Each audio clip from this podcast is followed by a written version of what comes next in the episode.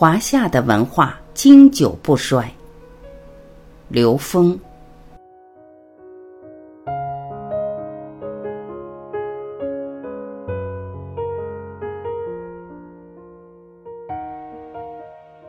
伏羲观天，直接连接到宇宙和人之间的关系。伏羲易最初的道统文化研究的是人天关系，是天地人贯通一体的纵向关系。这个纵向关系，如果我们只看到我们眼睛看到的、感知到的空间，远远不够，因为它包括了不同维度的空间。所以伏羲易里面，我们一般人看到的是八卦，实际伏羲易有第九卦。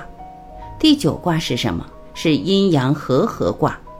阴阳和合卦是什么？是当整个阴阳和合八卦能量协调的时候，它具备了升维的条件，也就是纵向提升的条件具备了。当在一个空间里面能量达到高度和谐的时候，它就具备了提升维度的条件了。你在这个层面，只要你的能量不和谐，你的提升维度就会偏。只要你提升维度一偏，就是魔。不是说这个魔没有高维能量，它有，但是它不和谐，所以它是偏的。它在某一点上不和谐，它就偏向那边，这就是魔。伏羲易是在讲阴阳和合，是在讲完全平衡的状态下纵向提升。所以远古时代的人是通天彻地的达人。张载有一句话叫“为天地立心”。其实我们今天要了解的话，叫为天地连心，把天心、地心连在一起，把高维和现实连在一起，这叫通天彻地。能活出这种顶天立地的状态，才是真正的达人。这也是生命的终极状态。第二句为生民立命，在今天我们叫为生命立愿。每一个生命都有它的终极归宿。这个终极归宿一定是合于恩为，恩趋于无穷大，这叫大愿；起心恩为在无穷，这叫无上正等正觉，这叫阿耨多罗三藐三菩提，这叫与神同在，这叫天人合一。所以这叫为生命立愿。第三句话，为往圣继绝学，我们把它叫做为先师成智慧。今天所有的智慧要承载在每一个生命身上，这是实践每一个生命的圆满。最后一句是为万事开太平，其实是为万事复太平，因为万事本来太平，不需要开，直接就是复太平。这样我们就真正的了解我们东方智慧的精髓是以这几句话长存于世的，所以我们的文化根本断不了。不可能断，因为它是通天彻地的，贯通宇宙时空的。也就是为什么我们的文明能承载到今天，而且它不断。有人说过去中医的有些根脉断掉了，我可以告诉大家，所有的先圣智慧它断不了。为什么断不了？你只要打坐冥想。你就可以进入高维，不用太高，到第四维，你就能到过去，把先师们的所有东西再拿回来。现在有很多这种人，很多人无师自通，他不是无师，他的师在高维，他直接在冥想打坐的时候，学会下载了先师们的那些智慧技术。有一个老师讲上古医学，很多人以为上古是古代某个时间某个地点。那为什么不说远古，要说上古？因为上在上面，在高维，直接从高维下载到第四维，根本没有过去，没有未来。你想要什么，它全有，就是这么简单。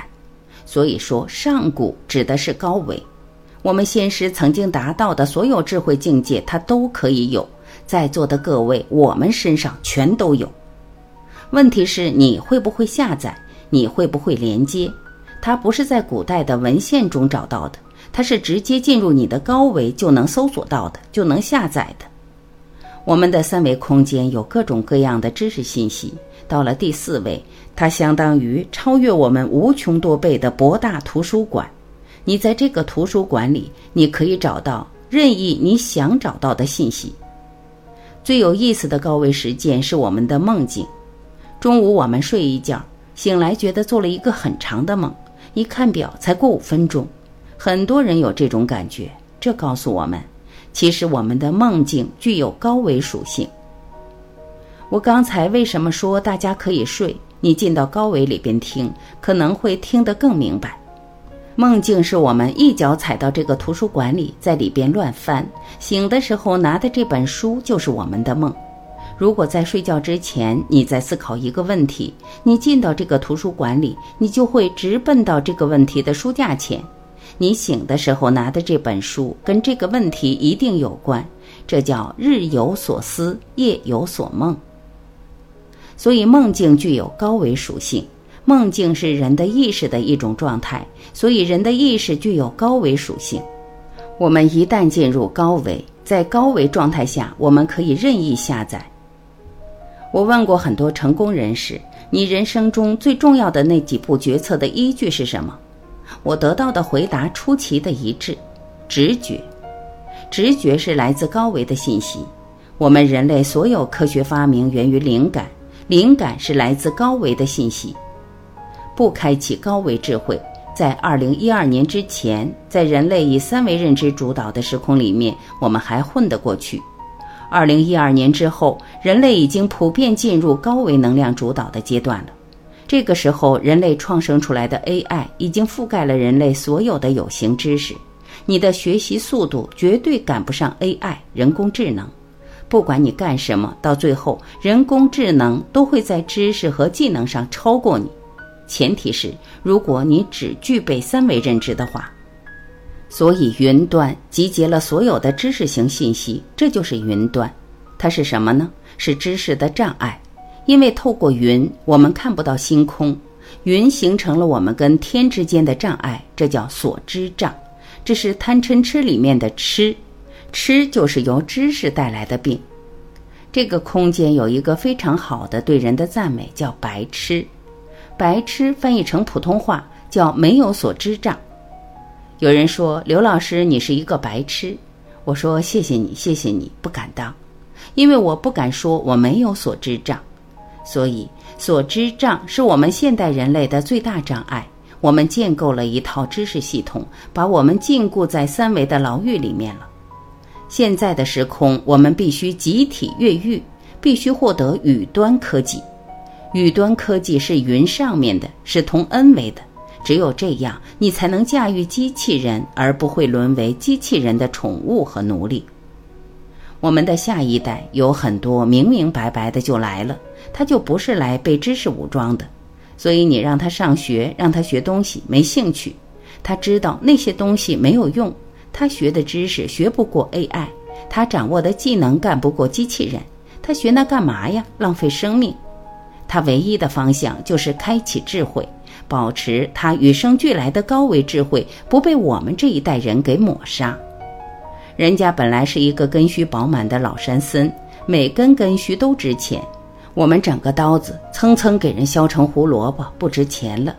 我们的教育一直在做这件事，我们在大批量标准化的培养工具，那些最灵动、最宝贵的东西没了。所以有一部分孩子，他们带着更强的意识能量在，他们不愿意被修理，他们就自闭了。自闭是自我保护。我经常形容这个自闭孩子，他们带着高维智慧，带着一种特殊的功能与使命来的。但是我们这个层次的人读不懂，人家相当于一个人光掉猪窝里了，一睁眼全是猪，赶紧自闭保护起来，这就是自闭。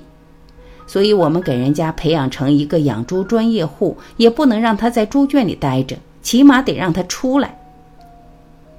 所以，要真正解决自闭症孩子，是要理解他的高维通道，他的天命，他在这个时空是带着什么样的特殊使命来的。你跟他去交流这些事情，他一下就能听得懂。你如果跟他说，你得学，你得跟现代人一样，活出现代人的这个样子来，你得活出猪的习惯，凭什么？他给你演演戏还可以。所以，有些有智慧的自闭孩子，他不自闭，是因为他会演戏，他会应付你。这种孩子不得了，我们身边可能有这种孩子，这种孩子一定是大才。那些随便就被修理成工具的孩子太可惜了。所以我们的教育一定得反思，教育的结构必须得改变了。再不改变，我们还在生产工具。其实生产工具还好，还有用。有的时候生产的是垃圾，因为机器人以后不用人做事，不用你想东西，你想出来的没用，它早有了。你做的东西也不如他做的精密。这件事情是我们要反思的。我们做家长的这一代人不明白，我们就不断的在给孩子阻断他的智慧通道，这是造业的事。